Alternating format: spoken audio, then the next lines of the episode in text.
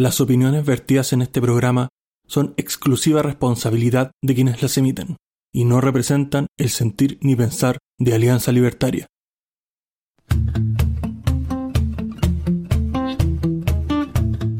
Muy buenas noches, bienvenidos a un episodio 11 de esta tercera temporada de Libertad o Muerte y estamos con un panel más que estable. Empiezo con la damisela del panel, la señorita o señora Claudia Vera. ¿Cómo estás el día de hoy, Claudita? Bien, cita, siempre cita. Buenas noches a todos, buenas noches con Tertulio, acá con mucho ánimo para comenzar esta, este capítulo. Gracias, Clau, por haber asistido el día de hoy y también desde la nueva voladora, nuestro amigo Matías Carmona. ¿Cómo estás el día de hoy, Mati? Todo bien, hace como dos meses que cambié de, estar, de que mi nube sea de humo, ahora es de vapor y me siento mejor, como que me afecta menos la garganta. Dicho eso, eh, no sé, estoy viendo los vaivenes un poco de la historia y cómo eh, no sé, como este péndulo se pasa para la punta de un lado para otro y me sorprende bastante. ¿eh? Que siempre estoy de espectador en el mundo y ahora más que nunca. Así que eso, vamos a hablar de muchas cosas hoy día que son interesantes. Sí, sí, de hecho de la vereda del frente viene, viene una frase que yo siempre he respetado, si la historia no se repite pero rima. Y nuestro editor, Don Infierno Cercano, updateado y todo, ¿cómo está el día de hoy? puta con ganas de pelear, pues, weón. Te van a pelear, así que alguien discútame algo. Estupendo, teníamos que invitar a otras personas, a otro sector político, weón. Acá solemos usar la razón. Y por último y no menos importante, nuestro corresponsal Reuters, don Ricardo Sánchez. ¿Cómo está el día de hoy? Hola, hola, hola, buenos días, buenas tardes, buenas noches, la hora que sea, desde donde te encuentres de Arica Punta Arenas o más allá de nuestras fronteras. Estamos muy felices de que puedas compartir este episodio con nosotros y bueno, esperamos que te quedes con nosotros hasta el final del mismo. Muchas gracias.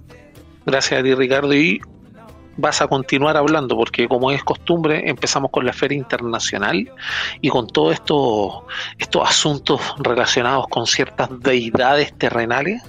Y así que te dejo la palabra para que nos, nos des una, un barniz informativo internacional. Bueno, sí, por supuesto, tenemos que empezar conversando acerca de lo que ha ocurrido efectivamente con su santidad el Dalai Lama. Eh, porque en este momento se encuentra rodando un video en redes sociales y en distintos medios de comunicación donde en plena rueda de prensa su santidad pues le pide a un niño pues que le bese la lengua. Ahora, este no ha sido el único episodio desafortunado que ha protagonizado el Premio Nobel de la Paz de 1989 el Dalai Lama, sino que también en otra oportunidad también pidió disculpas porque en otra controversia anterior pues se le ocurrió bromear con que su sucesor podría ser una mujer, pero esta debía ser muy atractiva, otro fail más de, del Dalai Lama. Pues bueno, ya esto ha causado revuelo, sus seguidores efectivamente pues se han tragado la historia de que efectivamente estaba bromeando, sí o no estaba bromeando, pero um, el Dalai Lama efectivamente debe recordar que se mueve principalmente en medio de la cultura occidental, donde esto es terriblemente mal visto. Y bueno, ya digamos que para no seguir con esta historia, la cual ya hemos mencionado, pues hasta el cansancio, vamos a seguir observando qué ha ocurrido en el resto de la esfera internacional, donde lo siguiente que tenemos que comentar es que efectivamente el gobierno italiano, presidido por Giorgia Meloni, ha decretado el estado de emergencia migratorio durante los próximos seis meses. Esto es una medida que podría suponer mayor expulsión de migrantes. Recordemos que en anteriores declaraciones de la, de, de, la gobernante italiana, ella ha dicho pues que efectivamente Italia no iba a ser el campo de refugiados de Europa y que en los últimos tres días han desembarcado en las costas italianas más de 3.000 personas, lo cual ha disparado pues las alertas de las autoridades italianas, a lo cual ellos han alegado que efectivamente no tienen las capacidades para atender esta gran cantidad de migrantes que han llegado a sus fronteras atravesando el mar Mediterráneo. Ahora, continuamos hablando acerca de lo ocurrido en Birmania, donde el ejército de este país ha bombardeado la inauguración de un evento de un grupo de disidentes. Recordemos que en este momento Birmania se encuentra bajo el control, pues bajo una, una dictadura que no está, digamos, permitiendo que, que, sus disidentes pues se reúnan y han tenido muchísimos problemas y en este bombardeo nada más y nada menos han, han, han fallecido 50 víctimas pues imagínate que tú estés en, un mitin político y llega el ejército, lance los aviones y te bombardea donde están ahí los civiles reunidos. Esto ha sido pues terriblemente condenado por la esfera internacional y se esperan futuras represalias en esa zona. Y bueno, tenemos que seguir hablando de lo que está ocurriendo en, en Asia, en el lado del continente asiático, donde Estados Unidos y Filipinas inician uno de los mayores ejercicios militares en la historia, en medio de todas las tensiones que están ocurriendo con China. Estamos hablando de un ejercicio militar donde se van a reunir aproximadamente más de 17 mil soldados, entre soldados norteamericanos aproximadamente unos 12 mil y unos 5.400 filipinos. Esta es una cifra que es casi el doble de la que se hizo el año pasado. Estos ejercicios militares pues son efectivamente una coordinación para ver cómo funcionarían en caso de, de, requerirlo en caso de, que ocurriera más tensión con lo que está pasando en China. A lo cual, pues efectivamente, las respuestas de también otros aliados de China, como es el caso del el presidente o el gobernante Kim Jong-un, quien llama a fortalecer la capacidad disuadoria o disuasiva del ejército de Corea del Norte. Esto por todas las tensiones que están ocurriendo en medio de estos ejercicios militares que ha hecho Estados Unidos, no solamente con Filipinas, sino con otros países de la, de la región, a lo cual ellos han estado hablando de que vamos a fortalecer al ejército de una manera más práctica y ofensiva, según señalaba el mandatario. A lo cual tenemos que comentar también que en Israel sigue la tensión debido a que el primer ministro Benjamin Netanyahu ha confirmado que mantendrá al ministro de Defensa que tiene en medio de las tensiones y la violencia que ha ocurrido recientemente por el ataque a la mezquita, a una mezquita que está en Jerusalén, en la cual pues ha habido muchísima tensión en ese momento. Y esto sería lo que tengo que comentarles en la esfera internacional del día de hoy. Eh, muchachos, los micrófonos son suyos. Muchas gracias. Gracias Ricardo por el, paseo que nos diste por este controvertido mundo que nos toca vivir y dentro de nuestra aún pequeña más pequeñez, valga la redundancia, hay un tema que se, se eh, aprobó el día de hoy, el que tiene que ver con las 40 horas laborales.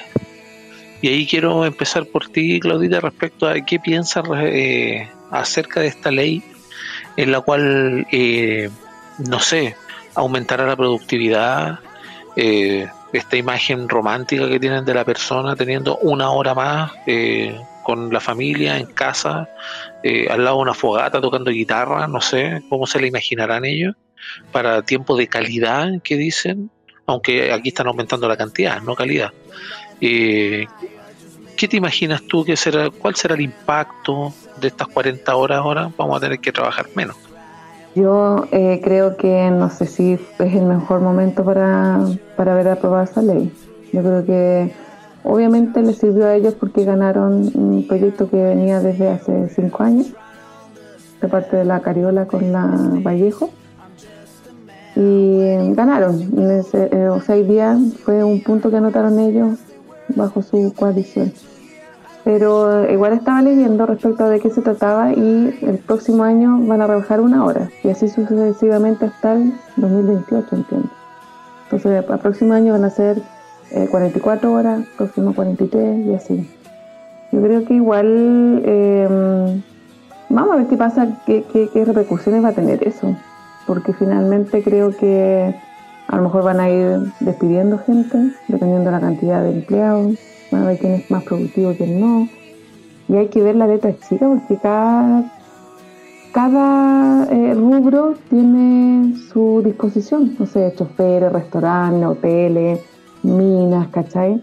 Entonces yo creo que va a ser un harto dolor de cabeza para irlo implementando. Lo bueno es que es eh, paulatino. No sé si va a ser bueno para los trabajadores. Vamos a ir viendo en el camino qué pasa con, con despido y, y demás. Sí, sí, los despidos que tú mencionas pueden ser obviamente porque se va a necesitar mano de obra más calificada para hacer el mismo trabajo en menor tiempo. Porque tenemos que recordar de que lo que se pone dentro de esta, de esta reducción gradual de jornada, como tú bien decías, que debiera terminar al quinto año con las 40 horas. De, después de, de, 45 a 44 eh, pasan las actuales y luego después de los dos primeros meses, o sea, el 2024 a 42 horas, el tercero, o sea, perdón, al, a las 42 horas el tercer año y 40 al quinto. Así más o menos va, pero también los empleadores tienen la posibilidad de acogerse a un régimen que es 4 por 3 es decir, 4 días laborales y 3 de descanso. ¿Ahí qué piensas tú, Mati, respecto de, de estas 40 horas laborales? Eh, pucha, a ver, yo siento que son nefastas, así como a modo muy resumido y diciéndole una pura palabra. Eh, pero me gustaría como separarlo en dos partes. La primera, que, que, es la parte ilógica de todo esto, como, como la parte que no se nos quita de el delirio constituyente que estuvimos hacia atrás, en la que existe gente que piensa que porque escriben que no va a existir la ley de gravedad, eh, vamos a empezar a volar mañana. Y, y, que no se dan cuenta de que si fuera tan fácil de que pudieran escribir que tenemos sueldos, mm, sueldos mínimos de 5 millones de pesos en adelante, eh, se pudieran hacer realidad, realidad al tiro, ¿cachai? Como que no resiste un análisis lógico el pensar de que trabajar menos va a implicar ganar más o que, de cierta manera vamos a ser más prósperos. Esa, es la, primera parte, pero la segunda es una parte que quizás requiere más abstracción y es pensar en el futuro. Es, es, es, darse cuenta de que este tipo de legislaciones y de trabas que el Estado le pone a la iniciativa privada principalmente, eh, no, no, son que de la noche a la mañana van a haber miles de desempleados. No se trata de eso, se trata de que todos, como sociedad, y ustedes bien saben que esa entelequia no me gusta, que la sociedad no existe, sino que existen solo asociaciones, pero si les damos el punto de que existiera esto llamada sociedad, eh, nos empobrecemos eh, de manera gradual. Eh, que quieren hacer el impacto menos, menos, menos notorio con esta gradualidad de, que no se va a tomar de una, pero la desaparición de, la, capacidad de emprendimiento, de, las pymes, de, que la gente que va a estar eh, poco capacitada para, para, la pega no va a encontrar pega, porque le va a ganar un robot que trabaja 24/7. Eh, no sé, de que solamente los ricos van a poder acceder a los servicios brindados por, por las personas, porque a la larga las personas van a ser más caras de ser contratadas. Entonces, siento que, que, la gente no, con este discurso buenista, no se da cuenta que están sembrando eh, hambre para mañana. Sí, sí, efectivamente. Bueno, no es la primera vez en que el gobierno demuestra la, la carente o nula capacidad de cálculo en todo lo que determinan en este caso. Y ahí, por ejemplo, para, para poder ir ilustrando más o menos a nuestros auditores, eh, tienen que, más o menos lo, lo, que dice el gobierno es que, por ejemplo, eh, una persona que tiene un horario de 8 a 18 horas, un 9 horas de trabajo y una de colación que no es imputable en la jornada, al primer año de publicada la ley va a poder salir los viernes a las 17 horas, a las 5 de la tarde.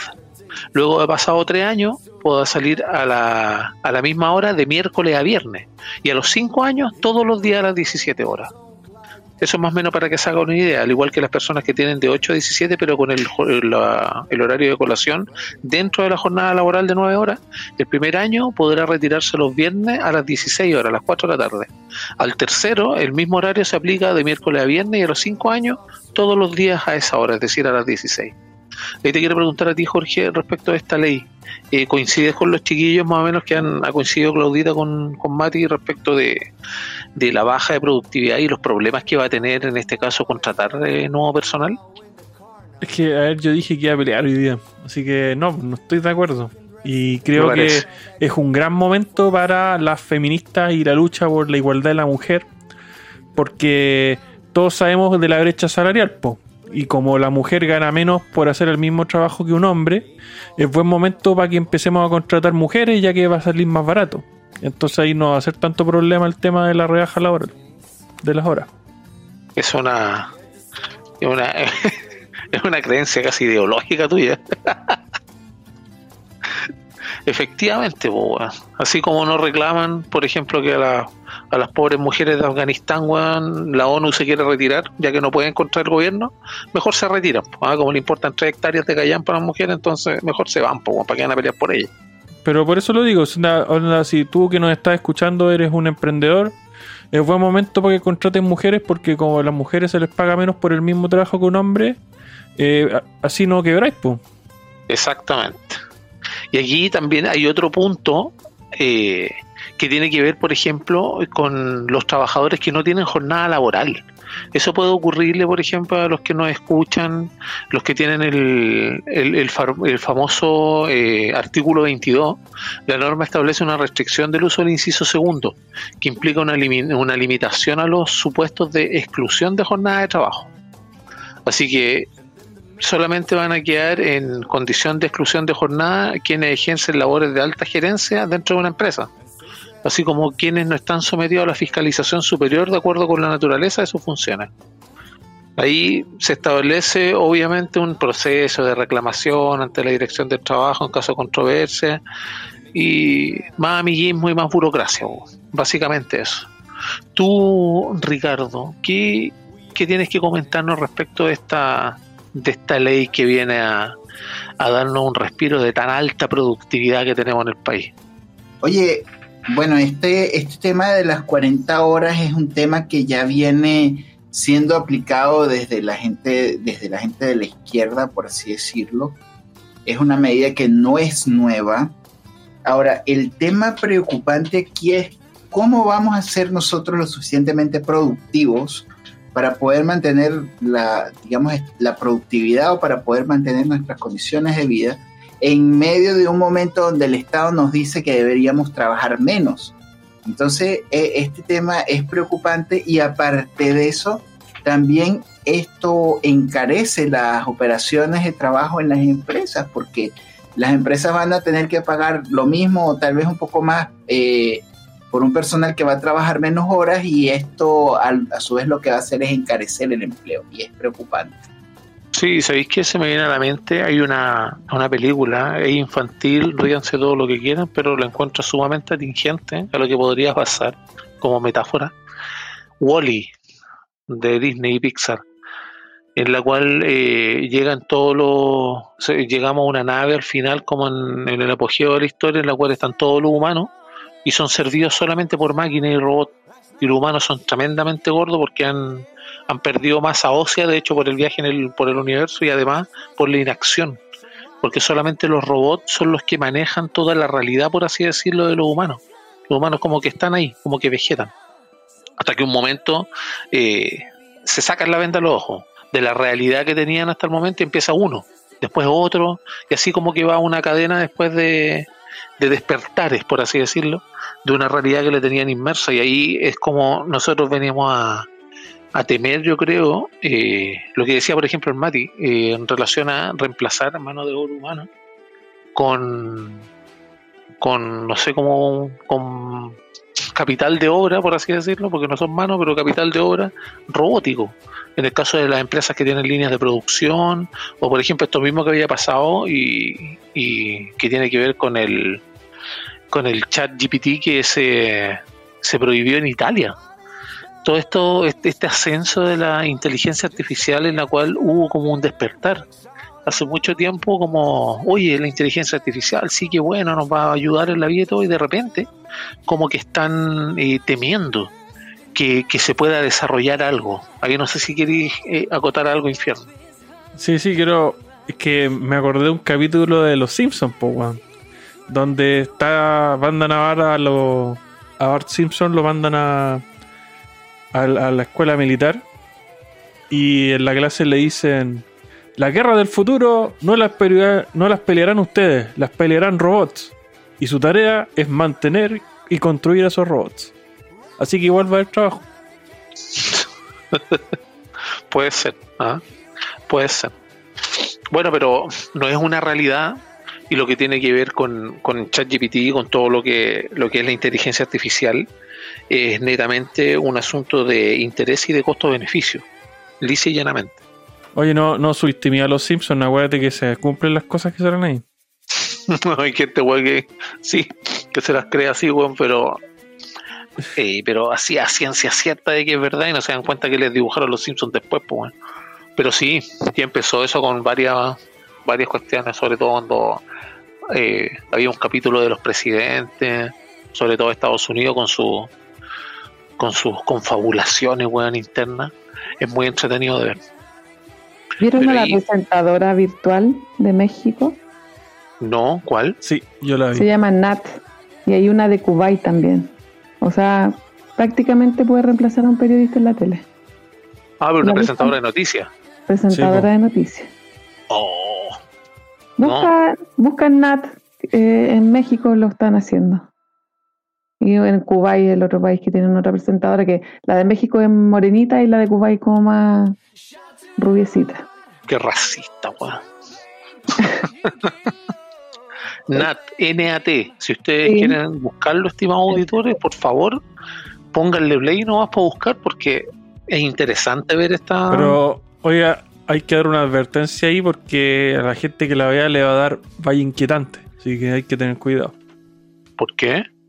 Porque normalmente hay, una, una, teoría que habla de que eh, hay, un, hay un punto donde cuando tú haces algo artificial, o un puede ser un dibujo animado que es demasiado parecido al, ser humano, que es casi idéntico, pero que no alcanza ese punto de, de confundirse, te genera una sensación de incomodidad bien fuerte. Ya eso le llaman en audiovisual y en psicología vaya inquietante.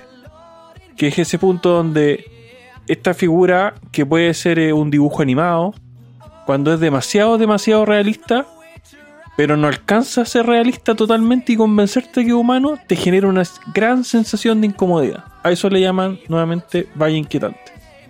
Inquietante, pues, bueno, escuchar eso. Estoy caminando por ese valle de sombras. De hecho, estaba viendo el video ahora y efectivamente, como que.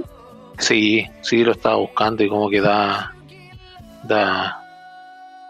No, sé, no sé, no sé si dará como, como miedo, a mí por lo menos no, porque yo me sirvo de la inteligencia artificial hasta cierto punto. Fíjate que una vez escuché a alguien decir una teoría bastante interesante sobre esto, y es que, que una figura humana, que es casi humana, te genere tanta incomodidad, quiere decir que en algún punto de la historia de la evolución del ser humano, algo pasó que te produjo esa, ese aprendizaje genético de que algo que se puede parece demasiado al humano es peligroso. Sí, eso pasa mucho con las muñecas. No sé si se han dado cuenta que ese efecto ocurre con las, las muñecas, no sé, por ejemplo, de porcelana, que intentan imitar la piel al ser de porcelana. Eh, pero las, técnicas actuales de, diseño y de, arte digital eliminan bastante ese valle inquietante y se da y, lo, puedes ver en comparativas de dos animaciones distintas, una trabajada para eliminar esa sensación y otras que no y es interesante el cómo, cómo lo hacen, movimiento de los ojos, eh, ciertas imperfecciones que, eh, que, las cosas no tienen y que nos damos cuenta de manera muy eh, en microsegundos. Entonces es interesante cómo también se ha estado trabajando para eliminar el valle inquietante. Uy, sí, no lo había pensado. Tienen razón ahí en ese, en ese aspecto, puede haber algo que enganche porque o que despierte ciertos ciertos puntos. So creepy. Sí, eso puede ser catalogado de esa manera. Pero para no irnos tanto al, al ciberespacio, lo voy a aterrizar un poco porque este tema llega a ser lúdico a veces, ¿eh? como que uno lo saca de, del, de, este, de este tedio bueno, que estamos, pero sí es necesario ver ciertas cosas que nos rodean.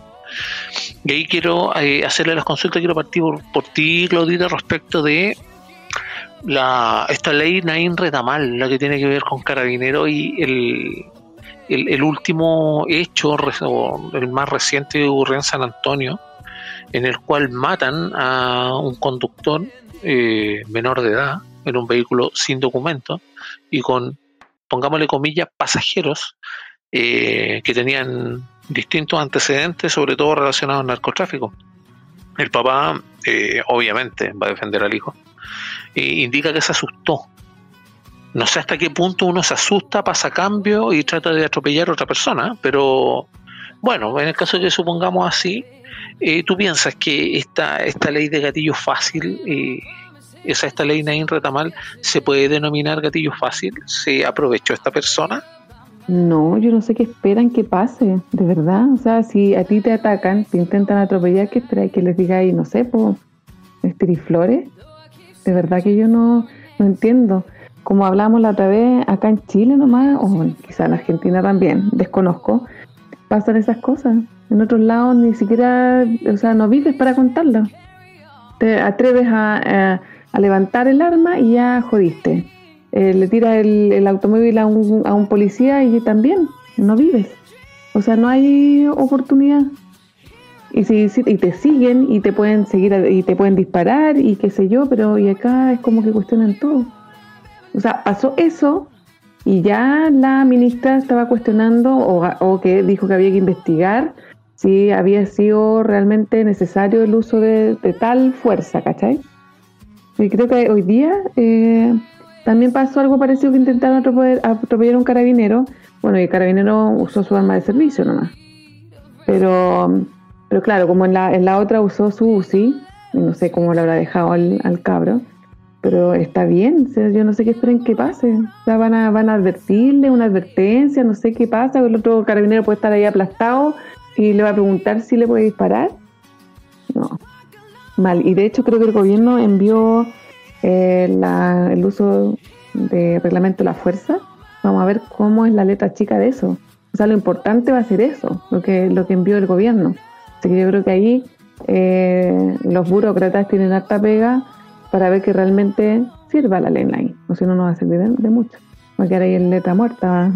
Un saludo a la bandera como la ley Emilia ahí en la RUF que tú mencionas, tenemos que acordarnos que lo hemos hecho en este programa, invito a los auditores a ver los otros programas que hemos tenido, hay eh, cerca de 9 a 12 pasos que se supone, y esto también va en unas comillas bien grandes, se supone que debe hacer una persona que esté resguardando ya sea una, una locación, una instalación en la frontera o a terceros o su propia integridad para poder hacer uso del arma. Es como, es como que pusieron estas normas o estas reglas desde la poltrona, desde un sillón, imaginando cómo sería la, realidad que vive una persona, que de hecho se puede jugar la vida en segundos. Y esto es, para ambos lados, ¿ah? Porque de hecho, por ejemplo, que Carabinero haya utilizado la UCI, que es un arma que es de 9 por 9 por 19, parece milímetros, eh, cartuchos para Velum, y no se llaman así por casualidad, son para ser utilizados en guerra o en conflictos más fuertes. Eh, de hecho, han sido utilizados por muchas fuerzas armadas en el mundo. La UCI fue creada cerca del 50, 40 y tanto más o menos. Y la mini UCI, que es la que utilizan acá, nació por ahí por el, por el 80 más o menos.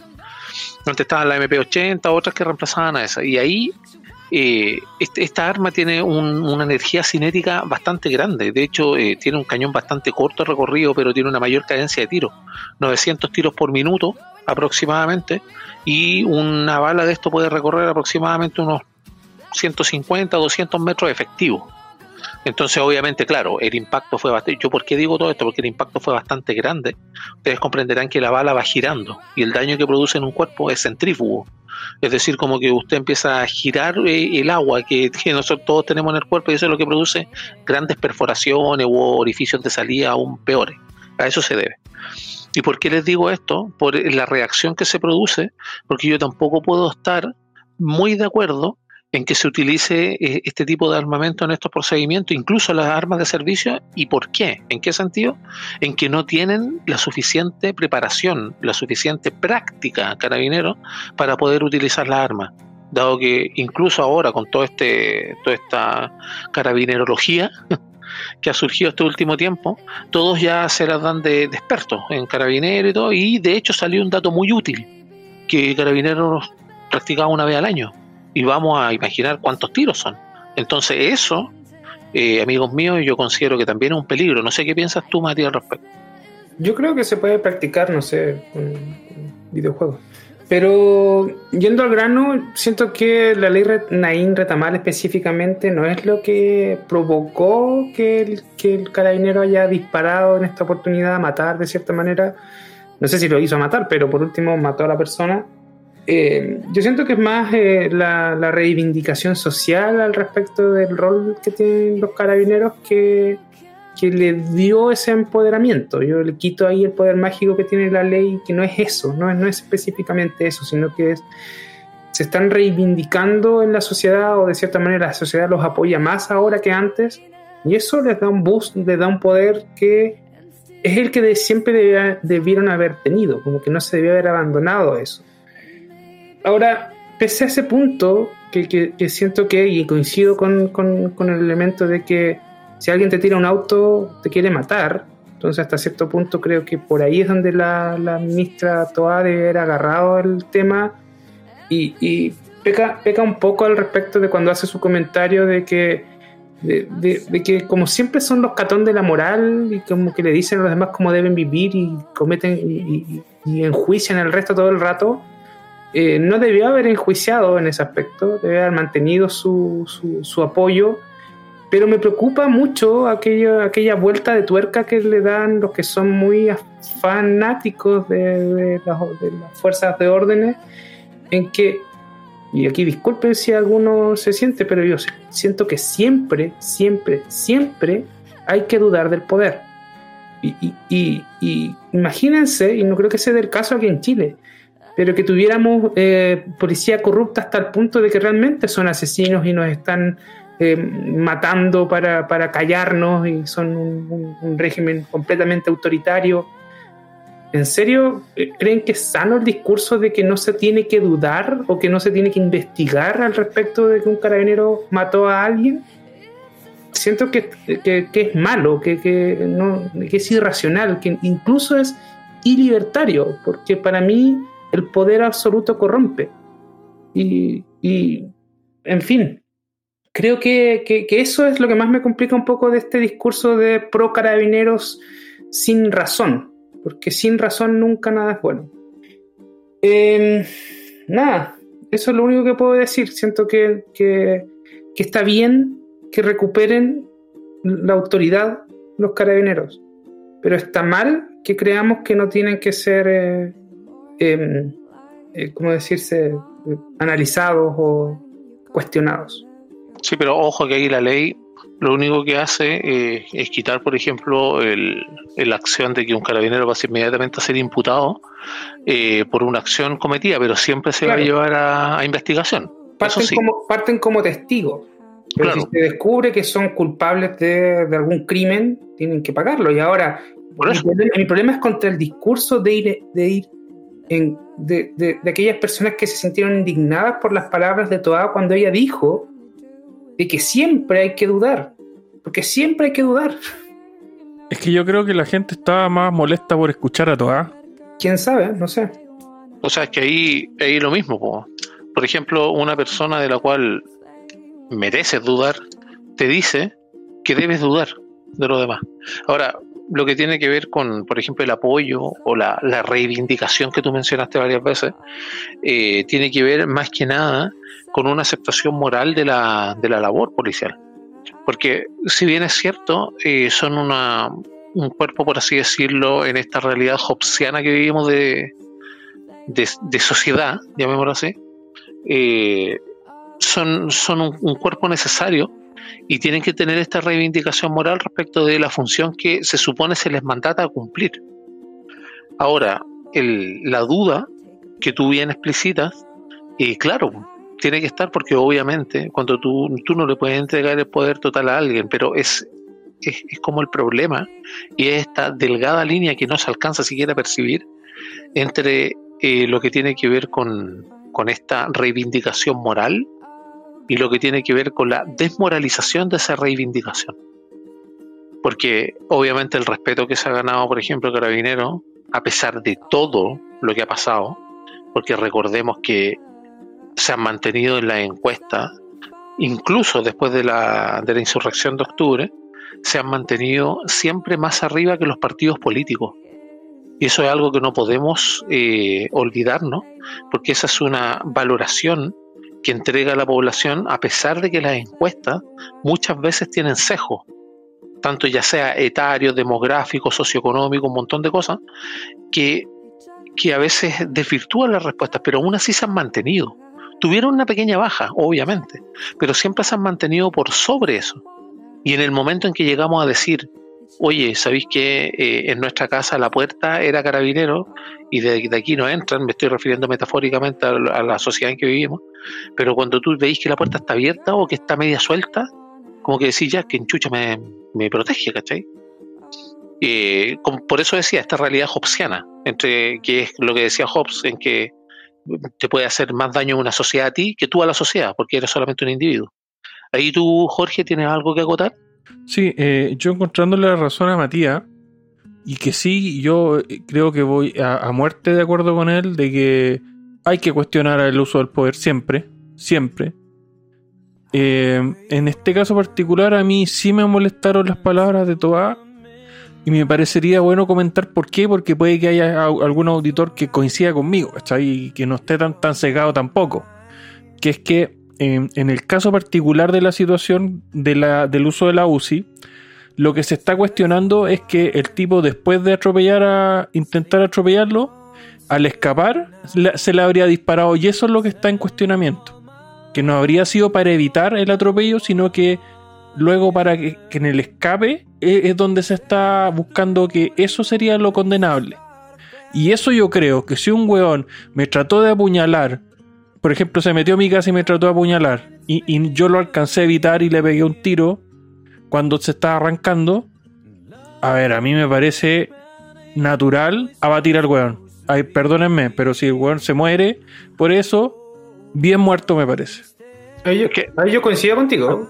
Yo coincido en ese aspecto contigo y creo que más aún si tú eres una persona de seguridad que después te lo pillas en la calle va a intentar matarte de nuevo. Entonces, coincido. Pero, pero, por eso te digo, dejemos claro el tiro eso bien claro, porque sí tenéis razón cuando decís que hay gente que de repente dice que no se le puede cuestionar carabinero. Sí, ¿cómo no se le va a poder cuestionar si hay que cuestionarlo todo?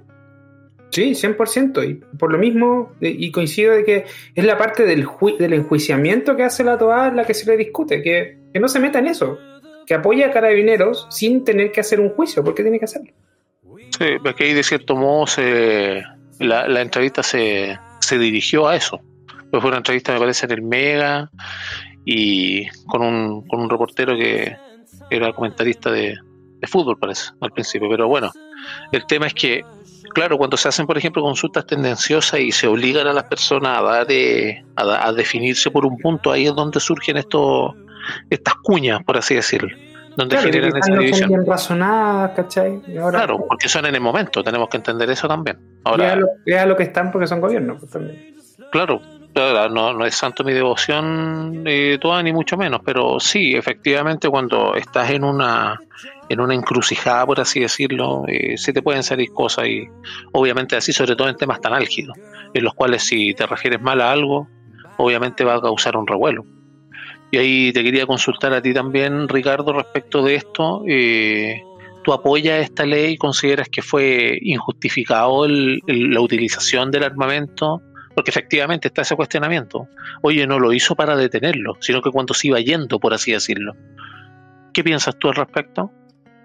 Sería muy interesante que cualquiera de estos zurdos fuera, por ejemplo, Estados Unidos a intentar atropellar a un policía, a ver qué les pasa porque la gente ha perdido toda esta, todo este respeto que debe haber por la autoridad y, esto ha sido pues terrible. Ahora, eh, si lo atropelló no, o sea, tú tienes un grupo de delincuentes, tú vas a dejar que se te escapen después de haber atropellado a, tu compañero de, labores y todavía encima la, la ministra viene a cuestionar el, actuar de carabineros cuando tú tienes unos delincuentes enfrente que tú necesitas detenerlos?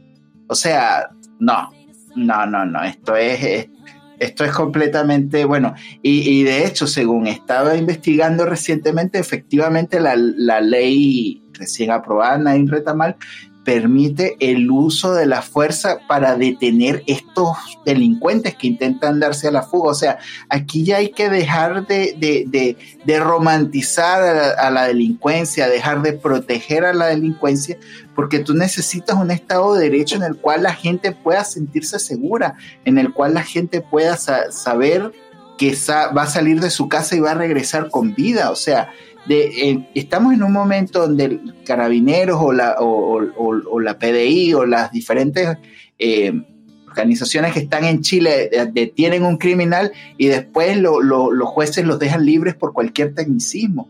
Entonces aquí lo que necesitamos es dejar de defender a los delincuentes y empezar a defender a la gente que está pagando los impuestos que son los sueldos de toda esta manga de parásitos. Sí, eso es verdad. De hecho, ¿cómo olvidar el, juzgado? No me acuerdo si era el de garantía de San Antonio o el Paraíso, cuando encontraron bueno, en un control un auto con portamaletas con armas y declararon la detención ilegal. eso, es una hueá para cagarse la risa, weón, pero es como una risa, es tragicómico. Y ahí aprovechando que, me diste tú la, eh, ese, ese comentario, Clau, te aprovecho de consultar respecto de todo esto que hemos hablado yo tengo una hipótesis y espero que a lo mejor me la rebatas o alguno de los demás después me la rebata cuando les toque su turno, respecto de que Carabinero efectivamente no es santo de la devoción del gobierno porque no está de parte de ellos. Y es por eso que tienen alta valoración ciudadana, porque si llegan a, infiltrarlo y llegan a ser más corruptos y todo lo demás, eh, obviamente las personas van a empezar a tener una valoración negativa de carabineros, como pasa con otros cuerpos policiales en otros países, sin ir más lejos México. Oh, sorpresa, socialismo. Y ahí, en ese aspecto, es lo que me interesa a mí saber, eh, ¿será verdad esta hipótesis que digo yo de que efectivamente mantiene la valoración alta por parte de la población? Porque efectivamente realizan su pega y nosotros sabemos que la mayoría realiza su pega. Con esto no, no estamos justificando de que hay casos de hueones que se aprovechan y son corruptos y todo eso, hay que hacerlos mierda, en todo orden de cosas, pero eh, ¿será por eso que tienen este, será como el último eslabón antes de que se ponga la ciudadanía contra el Estado, por así decirlo, completo. Y, en ese aspecto, ¿podríamos derivar en algún tipo de tiranía una vez que estén del lado de ellos? ¿Tú crees posible eso, Clau? La verdad, yo creo que igual estamos como en el límite. o sea, tenemos una. Eh, tenemos que ir a votar ahora luego, el 7 de mayo, por el tema de, de los constituyentes. Yo creo que ahí se va a ver qué tanto eh, hemos dado vuelta respecto del octubrismo. Y, capaz que no voten mucho Frente Amplio y no voten mucho el Partido Comunista por el tema de la delincuencia. Entonces yo creo que puede ser, o sea, si caímos más bajo de lo que estamos, yo creo que puede pasar que llegue alguien bien autoritario o se vote por, o sea, ahora se está metiendo el cártel eh, y si no estuviese Carter, yo creo que mucha gente estaría pensando eh, en votar por Castro. Y obviamente Cacho, yo de verdad creo que sería súper duro respecto a la delincuencia, respecto al terrorismo. Y tomaría yo creo que medidas bien, bien drásticas. No sé si tanto como Bukele, porque yo creo que no estamos tan mal como, como El Salvador. Pero yo creo que sí se podría. Hay gente que en estos momentos está tan desesperada que yo creo que prefiere orden yo creo que está dispuesta a perder un poco su libertad con el tema de, los estados de excepción para estar más segura. Yo creo que a ese nivel estamos y quizás podríamos llegar a estar peor. Sí, de hecho los países no se dan cuenta cuando terminan en eso. Y sí, estimado auditor, el 7 de mayo la votación es obligatoria. Ojo con eso. Dado que ya en diciembre del 22 el Congreso despachó un proyecto que repone el voto obligatorio Ojo con eso. Así que todas las votaciones son con ese mismo sistema. Por si acaso, por si alguien tiene la duda de que no, que no voy, no, todos son obligatorios. Ahora, eh, te quería aprovechar de consultar a ti también, Mati, respecto de esta deriva en, tiranía. ¿Serán los primeros pasos esto para poder ingresar a un sistema totalitario en el cual las Fuerzas Armadas o de orden ya estén eh, de parte del gobierno, como pasa también en otros países que, oh, sorpresa, también son socialistas? Pero ¿a qué te refieres con estos? ¿Qué de todo lo que, lo que hemos hablado crees tú que podría hacerlo? No sé si tú lo piensas así también, pero eh, al respecto de qué cosas me preguntas que podrían llevar a eso eventualmente. Por ejemplo, que se infiltren las Fuerzas Armadas o las de orden, por así decirlo, y se hagan serviles al Estado, es decir, por motivo ideológico, como ah, ocurre en otros lugares. Pero, pero eso es un riesgo que pasa en todos lados. Ahora, nadie puede decir que al menos los altos mandos o los grandes eh, eh, o, las personas importantes de cierta manera en, ese lado no tienen una visión política. O sea, creo que muchos son pinochetistas, la gran mayoría. Eh, o sea, ya lo están. Ya existe un área que tiene ese, ese, poder. y, pero pienso que de cierta manera todo aquello que, que, a todos aquellos que son políticos de verdad, de cierta manera que quieren el poder, eventualmente van a buscar aquello, como que no es una cosa que lo haga uno o no lo haga el otro. Entonces, te puedo decir que la respuesta es sí, pero también que es una constante. O sea, como un sinónimo, sí es constante. Sí, y es constante, sí.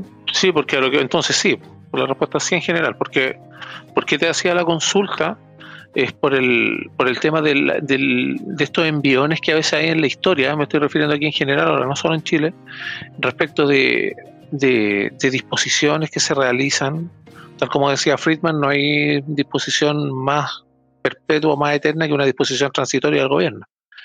Y lo que tiene que ver con, eh, con estos empujones que hay a veces, por ejemplo, que se le está dando ahora a Carabinero y todo lo demás, que muchos asocian con represión u otras cosas, eh, puede servir como punto de comienzo para poder eh, tener una deriva efectivamente autoritaria por parte del gobierno o de la administración de turno. En este caso no necesariamente tiene que ser esta. Y ahí te quería también abrir a ti la consulta, Jorge, respecto de esto. ¿Tú qué, qué, visión tienes, independiente de lo que ya se ha dicho, que yo también comparto respecto de la, del recelo eterno al poder, o al poder concentrado al menos, demasiado, pero ¿podría dar esto como en, en alguna deriva autoritaria en nuestro país? Yo creo que sería un buen rey.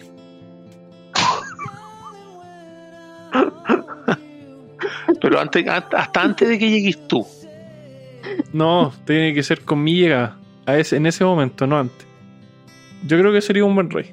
Eh, y sí, lo que pasa es que eh, los autoritarismos, entendamos que, que no tienen un sector particular, aunque los que hemos visto son mayoritariamente de, izquierda, aunque ellos digan que no, ¿cachai? Sí, es que siempre hay riesgo. Es que, ¿sabéis lo que pasa? Eh, cualquier cosa riesgosa y mala y peligrosa para el país puede pasar por una cuestión que yo he dicho majaderamente millones de veces Mientras la gente culia irresponsable no lea las putas mierdas, no se informe y vote como con cualquier weá, siempre estamos expuestos a un peligro de totalitarismo. ¿Cachai? Siempre. Y todo por las malas elecciones que los chilenos hacemos por irresponsabilidad. ¿Cachai? Mm, pues ahí podríamos entonces reafirmar que tenemos los gobernantes que merecemos. Sí, totalmente. O sea, yo, yo lo he dicho. Si tenemos al, al merluzo ahí en la moneda es porque no, nos lo ganamos. Claro. Claro, y con ello vienen aparejados todos los efectos, obviamente, y de todo lo que nos estamos quejando actualmente. O sea, de lo, de lo que nos quejamos nosotros, yo me siento con la altura moral. Eh, puta, estoy hablando como, como el Frente Amplio. Yo, yo tengo la altura moral para decir que esta weá no me gusta porque yo responsablemente hice la pega de, de, estudiarme la situación, hice la pega de, de votar informado, ¿cachai? Entonces me siento con el derecho de quejarme. Pero un weón que no fue a votar, que no se informó y que se está quejando, no me voy. No tenéis derecho a quejarte, weón. Sí. Es que hay una, hay como una cierta corrupción moral respecto, yo diría no moral, bueno, moral claro, tiene que ver con los demás, pero también yo diría que rosa con lo ético.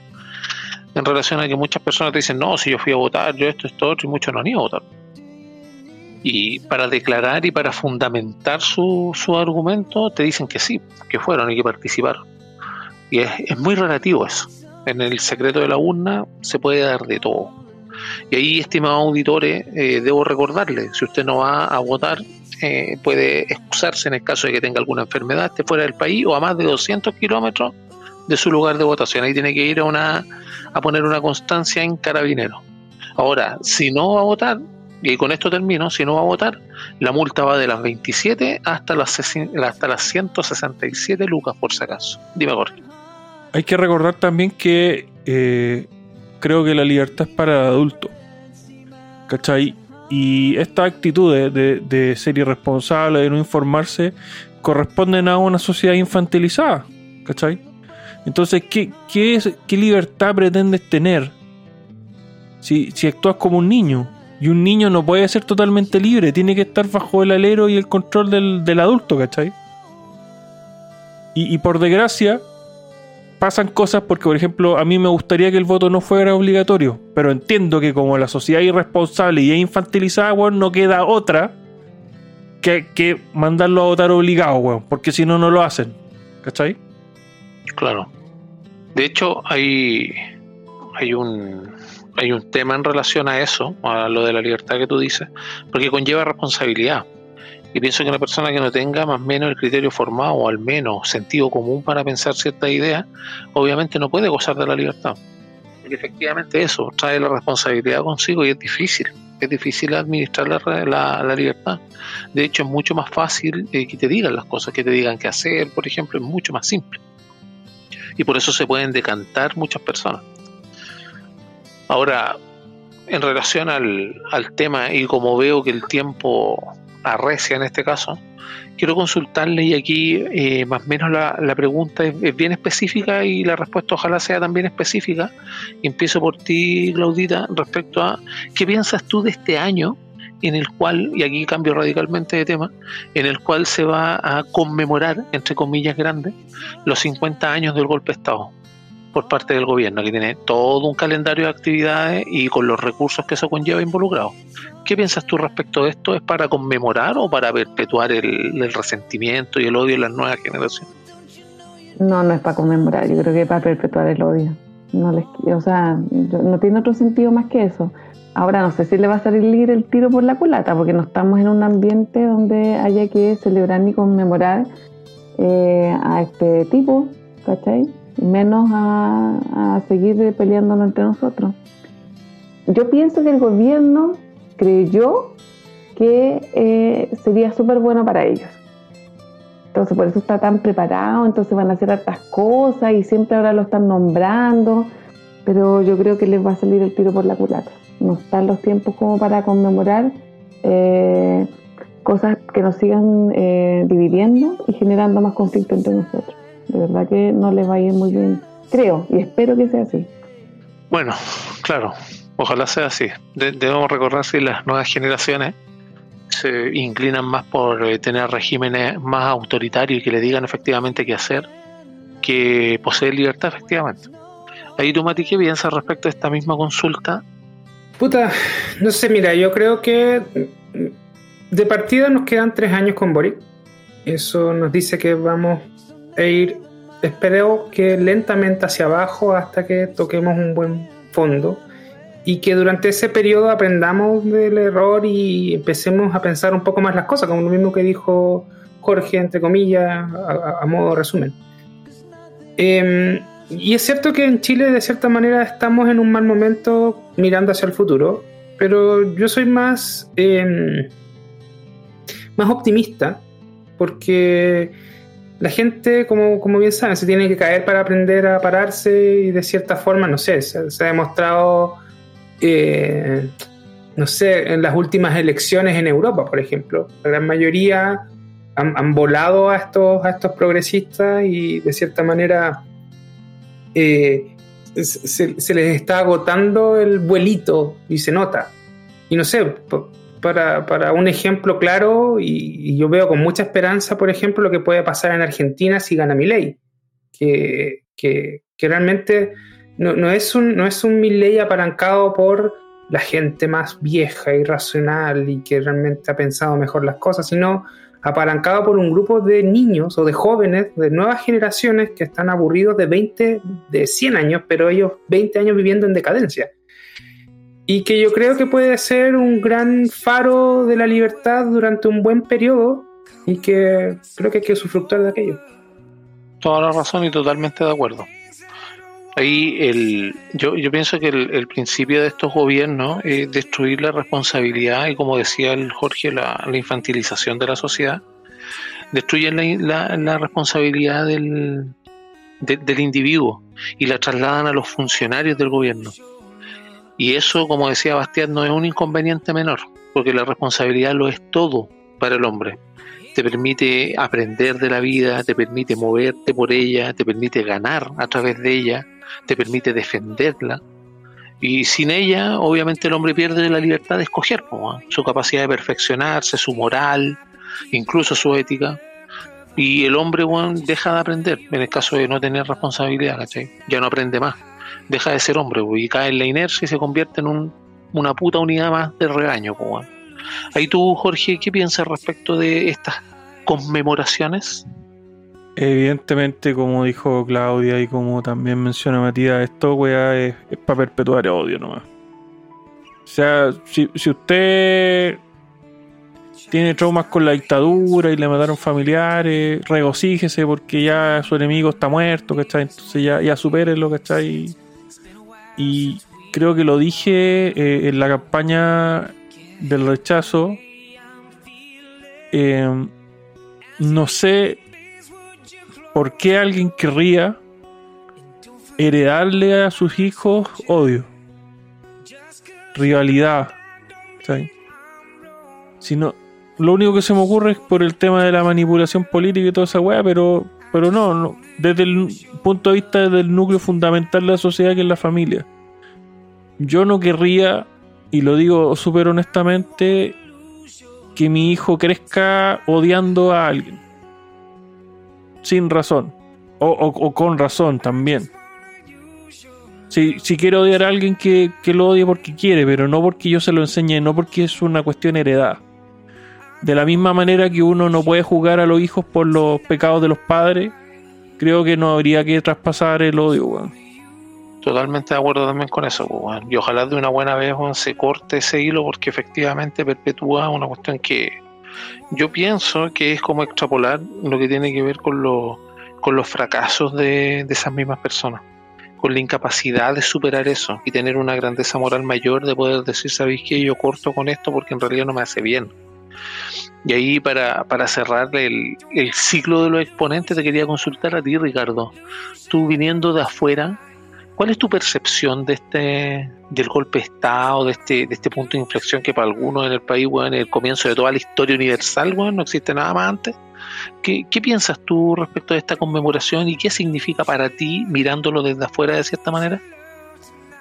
Mira, esta, esta, esta celebración o esta conmemoración no es más que, digamos, volver a abrir la herida más rentable de toda la política chilena, porque en este momento pues simplemente te están contando que pobrecito Allende, que pobrecito que íbamos a hacer esto, que íbamos a hacer lo otro, pero no te están contando todo lo que ocurrió durante el gobierno de Allende. O sea, te están conmemorando el hecho de lo que pasó, pero sin decirte el resto de la historia. Entonces, esta, esta suerte de, cuento incompleto no, no, no vale la pena, digamos, perder el tiempo con él. Y esto es parte del mismo discurso del pueblo y el antipueblo, o sea, de, reivindicar estas heridas simplemente para sacar beneficio. Y esto es algo que ya la gente prácticamente no, no, no está enganchando con eso y, es bueno porque habla de un nivel de maduración emocional también de, la ciudadanía. Y, yo pienso que esto va a seguir cambiando en el tiempo y ojalá que, finalmente, digamos que la ciudadanía chilena pueda avanzar y, dejarse de comprar los cuentos de camino de, la izquierda y, de, y en general de los políticos. Ojalá sea así, por Ricardo porque efectivamente a mí por lo menos, y no solo desde ahora, sino que desde siempre, me tiene hastiado, weón, repetir el mismo tema. No van a revivir a nadie. Eh, yo considero que es buscar venganza, pura, lisa y llanamente, estas reivindicaciones de justicia u otras cosas. Eh, cada caso, obviamente, en su particularidad tiene su mérito, pero no podemos englobar a todo y tal como decía Jorge, no podemos estar infectando a las nuevas generaciones con, un resentimiento, un rencor que, que ni siquiera o que, obliga a algunas personas que son incluso congéneres, son contemporáneos de las mismas personas a gritarle a un alumno de una escuela matriz, no sé, de carabinero u otro asesino, un pendejo de 20 años, de 18 años, no tiene sentido estar haciendo eso, no tiene ningún sentido lógico de hecho. De hecho, muchas de esas personas ingresan ahí con la necesidad o, los, las ansias de poder progresar en la vida. Y eso tampoco lo podemos desconocer. Ahora sí hay que tener la historia presente para aprender. Nunca repetir errores. Esa es la idea, al menos de la, del aprendizaje. Y eh, viendo que hemos alcanzado la hora de, de programa y agradeciendo nuevamente a los auditores, quiero dar como es usual el paso a las últimas palabras de cierre del programa y comienzo contigo Claudito. Hoy día fuiste la primera en todo, en el saludo, en darte la palabra, así que continuamos con el cierre, por favor, tus últimas palabras. Eh, bueno, recordar más que nada lo que tú habías dicho de que el 7 viene un nuevo, una nueva votación. Así que no sé qué, va a hacer cada uno de ustedes, pero la idea es averiguar, saber por quién se va a votar o tener bien claro qué se va a hacer con el voto. Yo creo que eso es lo importante ahora que ya queda menos de un mes para las votaciones. Eso principalmente. Eh, y agradecida de estar en el programa, fue muy entretenido y nos vemos la próxima semana. Muchas gracias Claudita por tu participación y paso con el hombre de la nube de vapor voladora. Mati, tus palabras finales, por favor. un gusto haber conversado con ustedes, cabros. Eh, no sé, me, quedo con la bala pasada a conversar quizá un poco al respecto de, de, la publicidad que, se hizo al respecto del asesinato del, cabo y que se proyectó en la torre telefónica y de cómo, cómo eso es no sé, la vuelta de péndulo del otro lado. No sé si recuerdan cuando se proyectó Hambre en, la misma torre telefónica cuando empezó el, la cuarentena aquí en Chile. Eh, y es lo mismo, es gastar dinero, hacer publicidad para aprovechar políticamente un caso que es terrible. Eh, siento que, tenemos que ser vigilantes sobre eso mismo, sobre que no se nos pase la bala o que, realmente no estemos haciendo prácticamente lo mismo que hizo el otro bando, entre comillas, en su tiempo para justificar cualquier cosa. Y nada, eso es lo único que me quedó conversar con ustedes. Sería bueno que lo retomáramos en algún momento, pero nada, siempre es un agrado hablar aquí en este lugar. Eh, buenas semanas a todos. Gracias, Mati. Igualmente, eh, tener, tener espacio es bueno. Nos encanta tener eh, opiniones y sobre todo cuando disienten. Al menos en mi caso particular me encanta porque lo que más me cuesta es reconocer que me he equivocado. Pero estoy practicando en ello porque yo considero que forma parte de la grandeza de una persona el poder aprender. Y ahí eh, quiero darte la palabra a ti también, Jorge. Por favor, para cerrar este episodio. Bueno, eh, eh coincido un poco con hartas cosas que se han dicho aquí, por la mayoría es bueno tener una opinión propia y creo que el mensaje mío ya a puertas de la elección va a ser el mismo que di siempre. Haga la weá que quiera, pero haga la weá que quiera informándose primero de lo que va a hacer. Infórmese, tome su decisión, la que sea, es weá suya, pero infórmese. O sea, hágalo de manera responsable. Buenas noches. Gracias Jorge. Y por último y no menos importante, Ricardo, por favor, tus palabras finales. Bueno, seguimos nadando en un mar de incertidumbres. Eh, la inteligencia artificial, las criptomonedas, todo lo que está pasando en la economía global, el grupo BRICS tratando de destronar el dólar. Estamos en momentos muy delicados donde ciertamente lo primero que tenemos que hacer es cuidar nuestras habilidades, así como lo estaba, como lo dijeron hace unos minutos, las guerras del futuro las pelearán robots, pero ustedes tienen que construirlos. Así que esto demanda pues un proceso de formación donde cada uno de ustedes tiene que ser la mejor versión de sí mismo, tienen que adquirir nuevas habilidades y mantener siempre su proceso de formación bien en alto para poder lograr ser el mejor. Porque en realidad lo primero que tenemos que entender es que todos somos diferentes y que cada uno de ustedes puede ser el mejor en su área. Muchas gracias y buenas noches o buenos días, la hora que sea. Gracias, Ricardo. Yo para finalizar eh, quiero bueno agradecer a los auditores, agradecer eh, los me gusta, los comentarios, compartir, por favor sigan compartiéndolo para que estas ideas o al menos estos puntos de vista lleguen a más personas. Visiten el canal de Alianza en YouTube, en Instagram. También compartimos este podcast por Spotify Podcaster. Además de YouTube, lo dejamos también colgado ahí para que puedan colocar sus comentarios, temas que quieran que tratemos. Y no me puedo ir eh, sin antes mencionar algunas frases de, de Frederick Bastiat, que defendía en este caso lo que es la libertad, si usted no lo conocía, y señalaba algunas cosas que son bastante, eh, eh, son escritas hace bastante tiempo, pero que son bastante actuales ahora. Y señalaba, por ejemplo, que es una desgracia que el sentido de la responsabilidad se apague en el hombre. Tiene que ver mucho con lo que mencionaba Jorge de la sociedad infantilizada, eh, el no tener responsabilidad sobre, sobre sus propios actos, sobre ser parte de una sociedad. Y a su vez, esta responsabilidad conlleva también el cumplir las leyes, porque ninguna sociedad puede existir si no impera en algún grado el respeto a las leyes, que es distinto a la legislación, que es la praxis de las leyes. No perdemos nunca eso de vista, porque la legislación es la que se interpreta.